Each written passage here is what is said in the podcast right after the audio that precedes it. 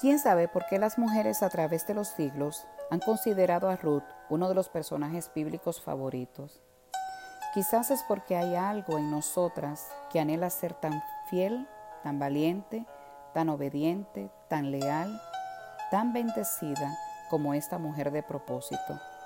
Como viuda joven, Ruth sin duda tenía muchas elecciones que hacer.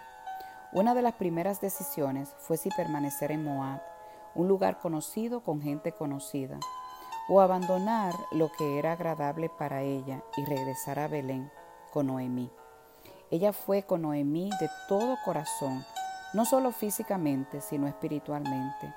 Ella abandonó la seguridad de su tierra natal y aceptó todas las incertidumbres de un nuevo hogar, una nueva vida, una nueva cultura, una nueva religión. Ella demostró su compromiso con una relación de pacto con Noemí al decir estas conocidas palabras en Ruth 1.16. Tu pueblo será mi pueblo y tu Dios será mi Dios. En un hermoso acto de compromiso, ella se dio completamente a Noemí, a la tierra de Noemí y al Dios de Noemí. En Belén, Ruth era una extranjera, no tenía nada más que a su suegra, su reciente fe y una determinación de apegarse a ambas.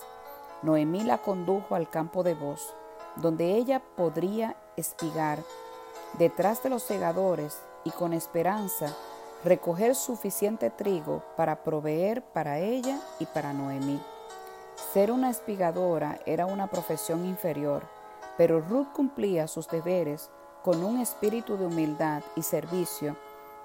Con el tiempo, vos se fijó en ella y se casaron, y Dios lo usó para redimir su vida.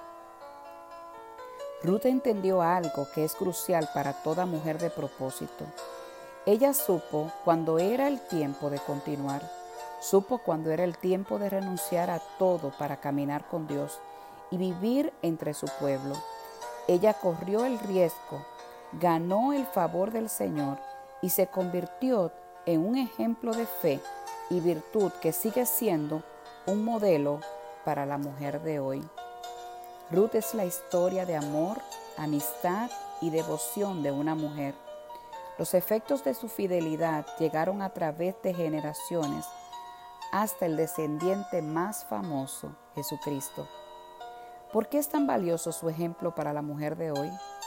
De Ruth aprendemos a permanecer en el lugar de bendición y ejercitar la paciencia que permite que Dios cumpla su maravilloso plan redentor.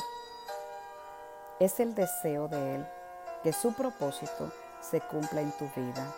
Que Dios te bendiga.